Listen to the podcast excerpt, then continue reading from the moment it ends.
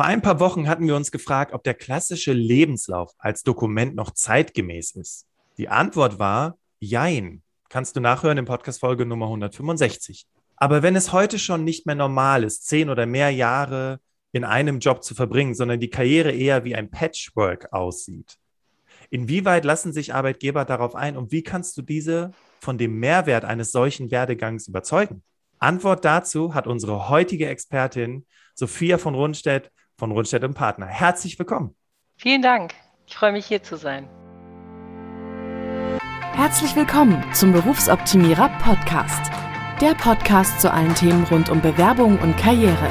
Jeden Mittwoch um 6 hörst du die neuesten Insights, die dir dabei helfen, beruflich das nächste Level zu erreichen. Bastian Hughes ist Business- und Karrierecoach und gemeinsam mit dem Team von Berufsoptimierer unterstützt er dich dabei, dein berufliches und persönliches Potenzial zu entfalten, damit du mit dem erfolgreich bist, was dir am meisten Spaß macht. Wir freuen uns auf die heutige Folge und sagen danke, dass du dabei bist.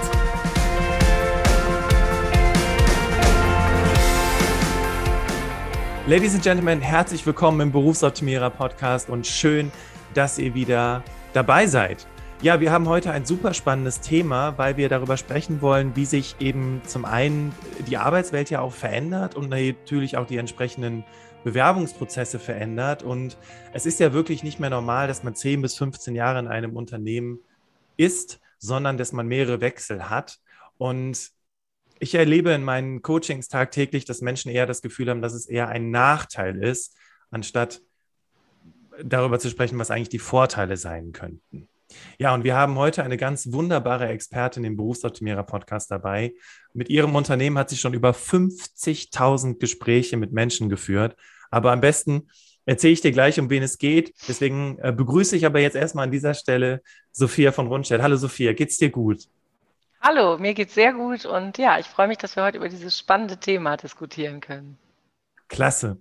Ladies and Gentlemen, damit ihr wisst, wer ist Sophia von Rundstedt? Nun, sie ist eine der führenden Expertinnen für Workforce Transformation und Karriereberatung in Deutschland, Österreich und Schweiz.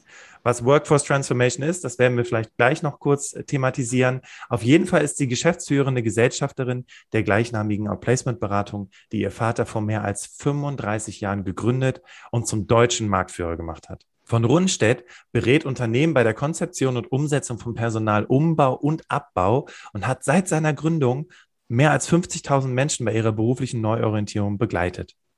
Sophia von Rundstedt wird von der Überzeugung angetrieben, dass in jeder Veränderung eine große Chance liegt.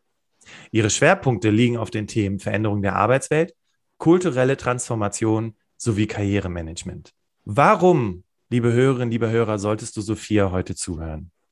Sie ist davon überzeugt, dass Berufswechsel immer mehr ein selbstverständlicher Teil von Erwerbsbiografien werden. Fand ich übrigens ein sehr schöner Begriff, muss ich an der Stelle sagen. Beschäftigte werden künftig kaum mehr ihr ganzes Erwerbsleben in einem Beruf oder einem fest umrissenen Tätigkeitsfeld arbeiten. An die Stelle der Leiterkarriere tritt das Karrieremosaik, übrigens ein sehr schöner Begriff ebenfalls. Das erfordert neue Kompetenzen wie Veränderungsfähigkeit, Adaptionsfähigkeit, Agilität, und Kommunikationsfähigkeit. Dies wird für viele Menschen anstrengend sein, bietet aber auch viele Chancen für persönliche und berufliche Weiterentwicklung. Und Sophia unterstützt Menschen dabei, diese Chancen zu nutzen. Ja, Sophia, jetzt machst du das. Das ist dein tägliches Doing. Das ist das, was dich antreibt. Aber vielleicht für die Hörerinnen und Hörer, damit man so ein bisschen einen Einblick bekommt über deinen bisherigen Werdegang. Wie bist du denn zu der Person geworden, die du heute bist? Bin eigentlich von Hause aus Juristin und äh, habe Jura studiert, äh, schon mit der Idee, mal irgendwie Anwältin zu werden, aber vor allem auch, weil ich mir gedacht habe, damit halte ich mir viele Chancen offen. Also es passt auch ganz gut zu diesem äh, offenen Blick und der, der Zuversicht. Das ist auch ein ganz wichtiger Wert für mich in meinem Leben, Zuversicht. Äh, ich bin dann nach, äh, ja, knapp zwei Jahren äh, im, im, Anwaltsberuf, äh, wo ich doch gemerkt habe, dass mir äh, vieles fehlt, vor allem der Umgang mit Menschen. Ich war oft so in meinem Zimmerchen am Rechner und äh, da doch irgendwie sehr äh, auf mich gestellt.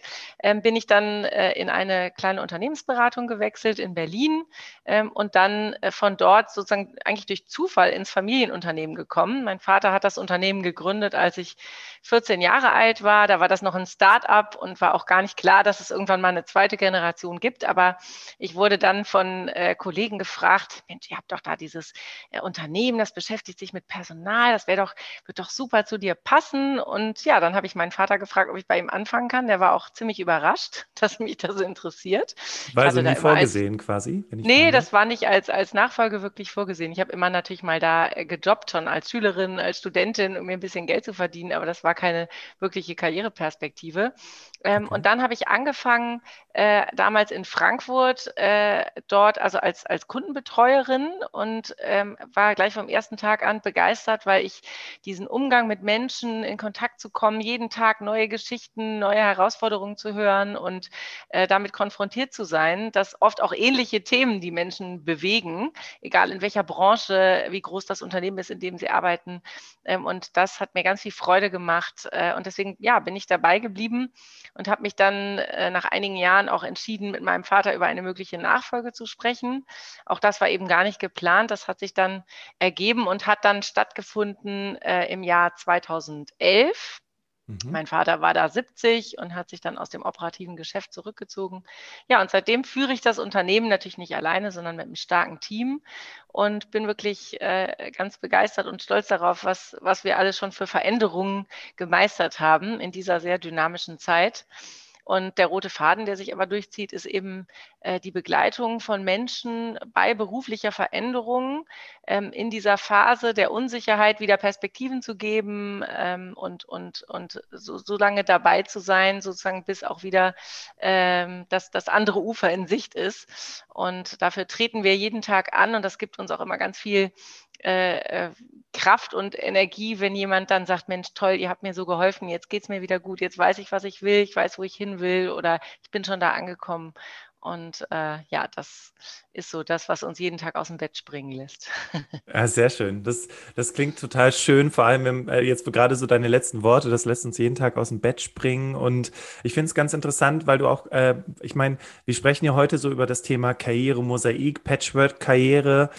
Und für dich war es ja auch nicht von Anfang an vorgesehen, in diesem Unternehmen, in dem Familienunternehmen zu arbeiten, sondern du hattest eine ganz andere Karriere vor und dann dieser Wechsel von als Anwältin zu arbeiten, in die Kundenbetreuung erstmal zu wechseln, war ja auch ein ganz schöner Schritt. Aber im Grunde genommen hast du ja dir das geholt, was dir gefehlt hat, nämlich der Austausch mit den Menschen, richtig? Genau. Und ich glaube, darum geht es auch rauszufinden, was ist das eigentlich, was mir wichtig ist, was ist das, wo ich, wo ich gut bin, wo mir die Dinge leicht fallen. Ähm, wir sprechen immer davon, in seinem Element zu sein. Ja, also da, wo ich das tue, was ich gut kann, was mir Freude macht, was mein Herz höher schlagen lässt, da, wo ich in so einen Flow komme, wo ich gar nicht merke, wie die Zeit vergeht ähm, und da, wo ich eben auch einen Beitrag leisten kann. Und wenn diese Dinge zusammenkommen, äh, also sozusagen die, die, die Stärken, die, die Werte und Motivatoren und der, der Bedarf äh, des Marktes, dann sprechen wir von diesem Sweet Spot oder diesem Bereich, wo ich eben in meinem Element bin. Und da kann ich den größten Beitrag leisten und da hat auch das Unternehmen, für das ich dann arbeite, das meiste von mir. Und äh, das macht uns ja auch, glaube ich, das macht jeden von uns glücklich, wenn wir das Gefühl haben, ja, wir können etwas beitragen zu einem großen Ganzen. Ja. Und dafür, dafür, dass das ist sozusagen im Kern das, worum es geht. Ja, spannend. Vor allem, ähm, du hattest es gerade angesprochen, diesen Sweet Spot. Und ich erinnere mich, äh, ich war vor ein paar Wochen auf einer Karrieremesse und da kamen äh, äh, zwei jüngere Herren äh, zu mir und jüngere Herren, ich bin 35 und die waren 17. Also ich Ne? Also, das kann ich schon an der Stelle sagen.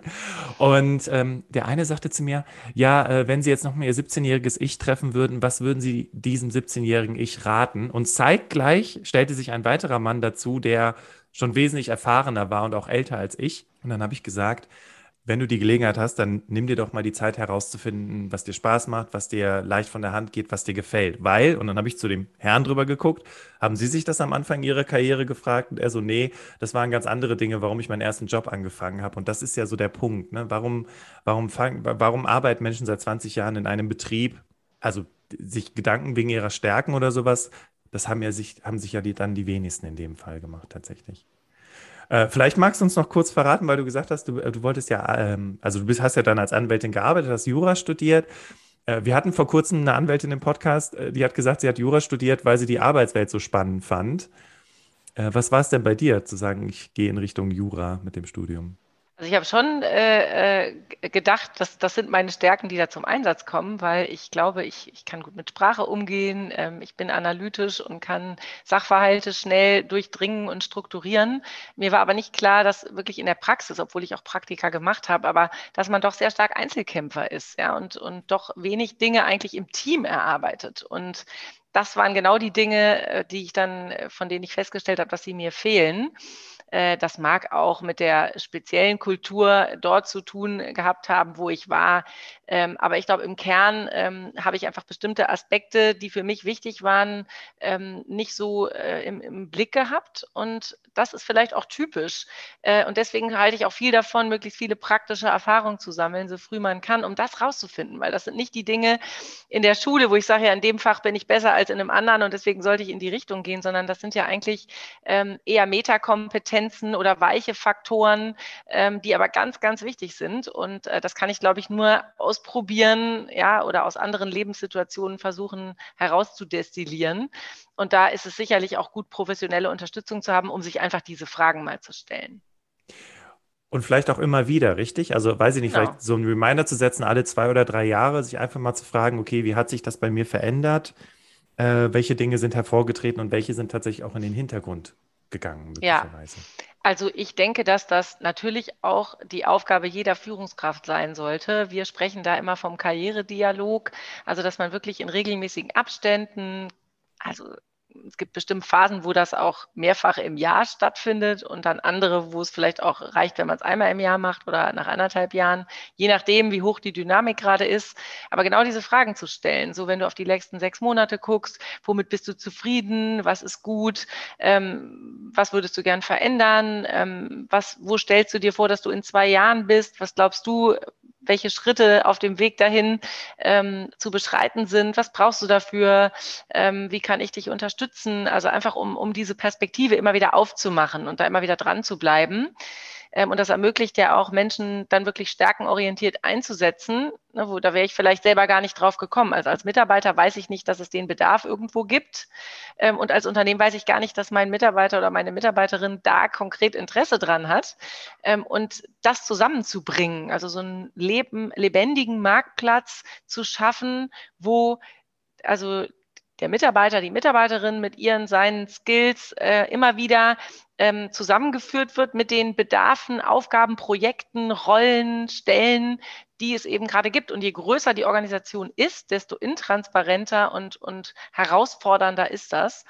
Und äh, das, denke ich, ist, ist, ist sehr wichtig. Und da kann genau dieses Reflektieren, dass der Einzelne, wir sprechen auch davon, in den Fahrersitz der eigenen Karriere zu kommen, dass ich mhm. mir darüber immer wieder Gedanken mache, aber dass ich das auch mit meiner Führungskraft abgleiche und gucke, welche Möglichkeiten gibt es hier in dem Umfeld, in dem ich gerade bin, in meiner Organisation. Okay. Und äh, wenn es die Führungskraft nicht leisten kann, dann kann ich mich ja trotzdem extern, mir die externe Unterstützung holen, beispielsweise durch einen Coach oder eine Beraterin äh, in dem konkreten Fall äh, um das dann einfach nochmal immer wieder für mich zu reflektieren. Und interessant fand ich gerade, Sophia, wenn man deinen Fragen zugehört hat, welche Fragen man dann der Person stellt, da war jetzt nichts von, was ist schlecht gelaufen, was kannst du nicht so gut, wo musst du besser werden äh, und so weiter. Äh, hat das einen speziellen Grund, warum diese Fragen gerade nicht vorkamen? Also ich frage immer gerne nach Entwicklungsfeldern und ich glaube, die meisten Menschen wissen auch ganz gut, wo ihre Entwicklungsfelder sind. Aber da steckt ja schon drin, dass es nichts Schlechtes ist und auch nichts Statisches ist, sondern ähm, es gibt immer äh, Felder oder Bereiche, äh, wo wir wissen, dass wir nicht so gut unterwegs sind und das müssen wir im Blick haben. Aber wir sagen ja auch immer Stärken, Stärken. Viel wichtiger ist es, den Fokus auf die Stärken zu lenken. Das ist übrigens etwas, was ich erlebe, was auch viel mit der deutschen Kultur zu tun hat, dass wir immer, wenn wir irgendein Assessment machen, auch immer gleich als erstes die Frage kommt, ja, so und was ist, was, was, wo sind jetzt meine Schwächen, was war schlecht? Ne? Dabei ist das ja gar nicht das Wichtigste. Und äh, das versuchen wir ähm, auch in, in diesen, diesen, dieser Art von Gesprächen, ähm, aber auch in der Karriereberatung per se äh, nach vorne zu stellen. Also was sind die Dinge, die du gut kannst? Wo, wo sind deine beruflichen Erfolge? Darauf zu gucken. Ich finde das total spannend, gerade in der, also ich würde gleich vielleicht noch den Begriff der Workforce Transformation mit dir auflösen wollen. Ähm, und auch so Begriffe wie Outplacement-Beratung, das äh, ist ja für viele Menschen, klingt das ja wie böhmische Dörfer. Ich würde nur eine ganz kurze Sache aus dieser Outplacement-Beratung sagen, bevor wir sagen, was es ist.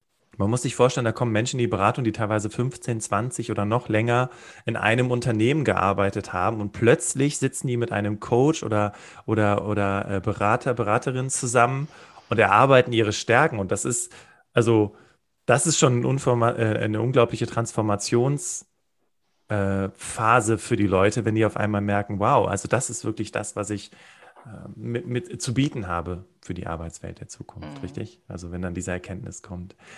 Aber magst du es vielleicht noch kurz auflösen? Workforce Transformation mhm. oder auch Outplacement-Beratung, was heißt das? Mhm.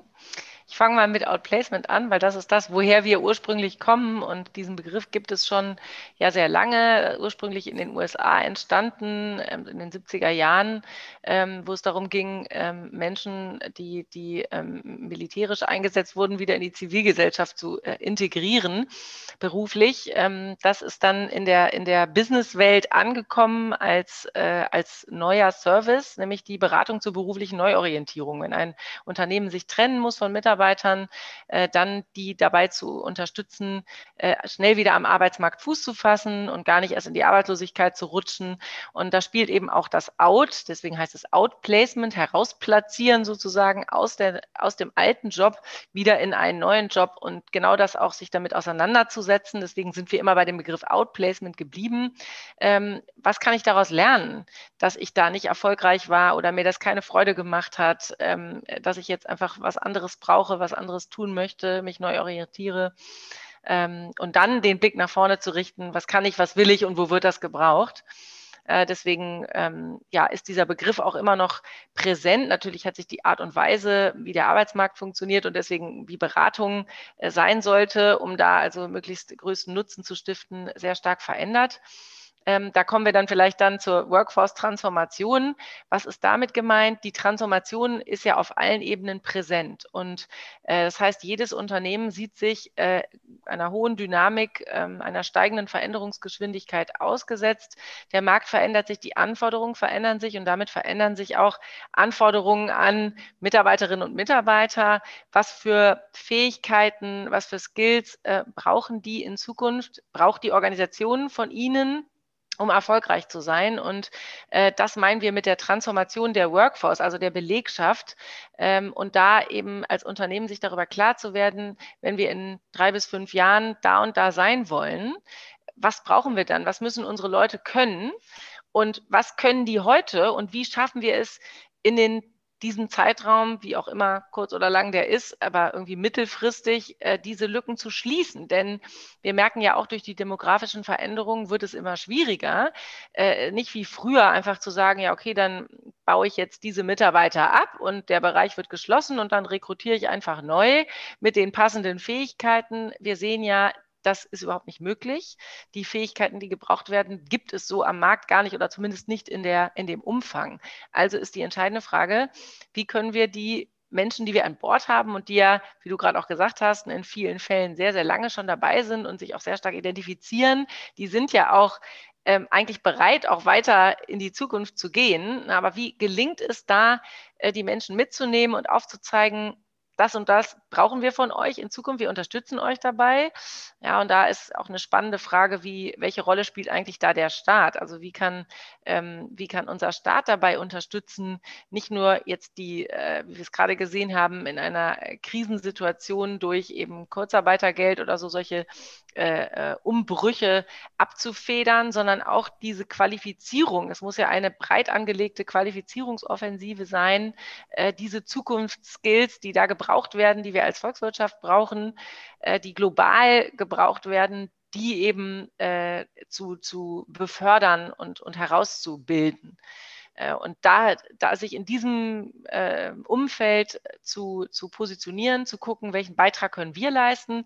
Und unsere Kernkompetenz ist ja äh, die Begleitung in beruflicher Veränderung und die Mobilisierung. Und damit meine ich auch genau dieses, dieses, dieses äh, Mindset, ist auch ein, ein äh, mittlerweile eingedeutschter Begriff, aber eigentlich geht es ja um, um die Haltung, um wie gucke ich auf Veränderung. Ist das was, was mir Angst macht oder ist das etwas, was auch eben Chancen eröffnet, was ich positiv sehen kann, hoffentlich im Laufe dieses Prozesses und wo ich bereit bin, mich auf den Weg zu machen, mental mich auf den Weg zu machen und zu sagen, ja, ich gehe voran, ich eigne mir neue Dinge an, ich öffne mich für die Veränderung, für das, was da kommt. Und da sehe ich unsere Kernfähigkeit, Unternehmen dabei zu unterstützen. Und es ist eigentlich dann egal, ob jemand in der Organisation bleibt, in einer neuen Rolle mit neuen Fähigkeiten oder sogar in seiner Rolle bleibt und da neue Dinge lernt oder ob ich sage, das, was ich beitragen kann, wird hier so nicht mehr gebraucht, dann gehe ich eben auf den externen Markt und suche mir einen neuen Arbeitgeber.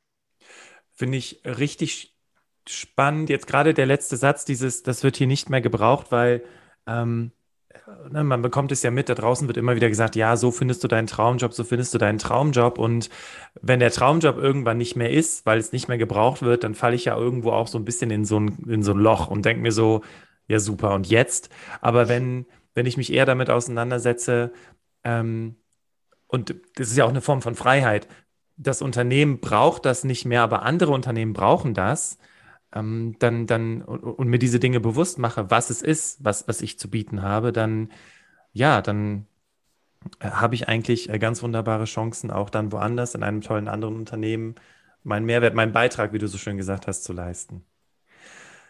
Okay, und Workforce Transformation, jetzt haben wir viel von Unternehmen gesprochen, aber im Grunde genommen ja auch Workforce Transformation für mich selber, richtig? Also wo ich mich genau. selber dann auch hinentwickeln möchte. Okay, wir wollen ja jetzt heute über die, ähm, das Karrieremosaik sprechen und ich fand es ganz interessant, äh, im Rahmen der Vorbereitung auf dieses Interview habe ich mich mal so ein bisschen umgeschaut, ob es denn schon auch ähm, digitale Plattformen gibt, die, die diese, dieses Karrieremosaik befürworten, unterstützen. Und wenn man sich die klassischen Portale Xing und LinkedIn anguckt, hm, aber es gibt zum Beispiel ein äh, Portal, das ist noch so in so einer Startup-Phase und hat erst noch ganz mhm. wenig äh, Personen, ähm, die dort online sind. Aber sagt dir Polywork etwas? Nee, das sagt mir jetzt nichts. Ich hätte jetzt noch eine andere Idee. Ich hätte auch ein Beispiel, was aus okay. Australien kommt. Aber ja, was macht Polywork? Äh, ja, gut, also ich glaube, es kommen immer mehr. Und das ist das Interessante, weil du gerade sagst, du kennst noch ein anderes, was aus Australien kommt. Es bedeutet ja im Umkehrschluss, wir wollen gar nicht so sehr in diese, in diese Systeme gehen. Einfach mal gucken, polywork.com oder du kannst gerne auch gleich nochmal das, äh, ähm, das äh, Portal aus Australien nennen. Es geht einfach darum, dass Menschen verstanden haben, dass die klassische Karriere, 15, 20 Jahre in einem Unternehmen zu sein, äh, gar nicht mehr so sehr der Fokus ist. Und Polywork konzentriert sich eben auf das Thema Projekte und Erfolge und gar nicht auf fünf Jahre da, drei Jahre da, zwei Jahre dort. Mhm. Mhm. Und, ähm, und die Quintessenz des Ganzen ist halt eben, okay, auf Basis dieser Projekte und Erfolge, die ich in letzter Zeit gemacht habe, welcher rote Faden lässt sich dadurch ziehen? Welche, welche konkreten ja. Kompetenzen kommen dadurch zustande? Aber mhm. erzähl doch mal gerne von diesem australischen Netzwerk. Also das, woran ich denke, äh, mit denen arbeiten wir auch schon zusammen, äh, ist ein Unternehmen, die heißen Fuel 50. Also Fuel okay. wie Benzin, das steckt da auch so ein bisschen drin, der Antrieb, Fuel 50. Und äh, das ist eigentlich ein Instrument, was eher für die ähm, interne Mobilität, Talent Mobility eingesetzt wird, also als Entwicklungsinstrument. Kann man aber auch denken und gibt es auch schon erste Anwendungsbeispiele, äh, das auch für Mitarbeiter zu nutzen, die sich auf dem Arbeitsmarkt orientieren.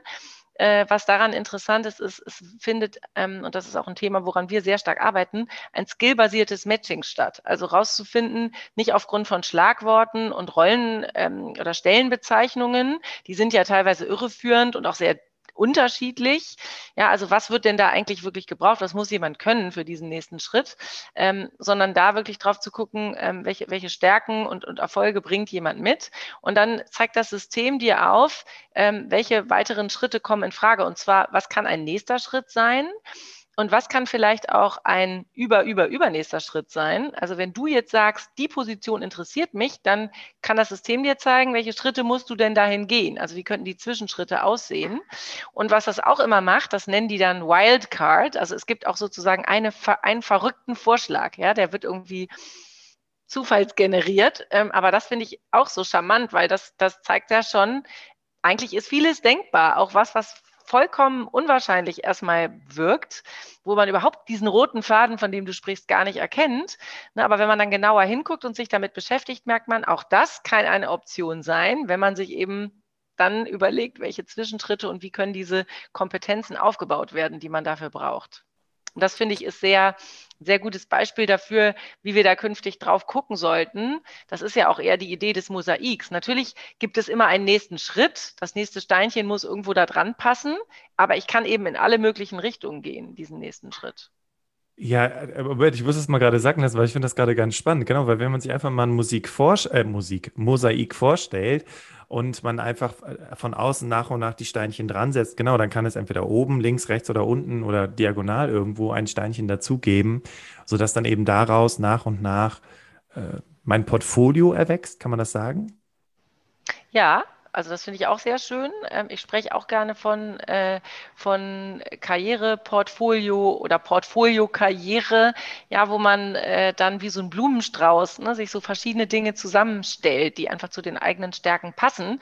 Das ist übrigens auch was, was viele Menschen, die lange in einer operativen Rolle waren und auch wenig Zeit hatten für anderes, ähm, sehr gerne annehmen und sagen, das ist jetzt vielleicht auch ein Bruch, der mir jetzt so, das ist ja in der Outplacement-Beratung äh, in der Regel der Fall, dass Menschen ungewollt in diese Situation gekommen sind, also durch äußere Einflüsse und dann sagen, Mensch, das ist eine tolle Chance, jetzt kann ich mir das so zusammenstellen, wie es für meine Bedürfnisse passt und äh, da möchte ich vielleicht auch gerne mal ein Ehrenamt machen und dafür mehr Zeit haben. Ähm, ich möchte gerne, äh, weiß ich nicht, ein Sabbatical, mal eine längere Reise machen oder äh, in einem Bereich, wo ich bisher gar nicht war, mich einfach mal ausprobieren. Und ähm, das kann dann durch andere Dinge ergänzt werden, sodass das also auch aus die Sicherheits- und finanziellen Aspekte dann eben auch genügend Berücksichtigung finden. Aber das ist im Grunde wie so ein Portfolio. Ja. Also, wenn ich jetzt gerade dir so zuhöre, Sophia, auch als Hörerin oder Hörer, denke ich mir so, das ist ja mega. Das ist ja total cool. Das heißt auch, äh, Lücken oder zu viele Wechsel sind kein Problem mehr? Ja, also ich denke, äh, das ist mittlerweile Normalität, dass äh, Karrieren ganz anders aussehen. Früher gab es ja noch oft diese klassische Kaminkarriere, also wo man wirklich in einem Unternehmen mehr oder weniger sein Leben lang ist. Das gibt es natürlich äh, auch immer noch, aber es finden immer mehr verschiedene Stationen in kürzeren Zeitabständen statt. Wir gehen davon aus, dass das mittlerweile bei den Menschen, die jetzt in den Arbeitsmarkt eintreten, ähm, eher im Schnitt irgendwie 12, 13 Stationen sind.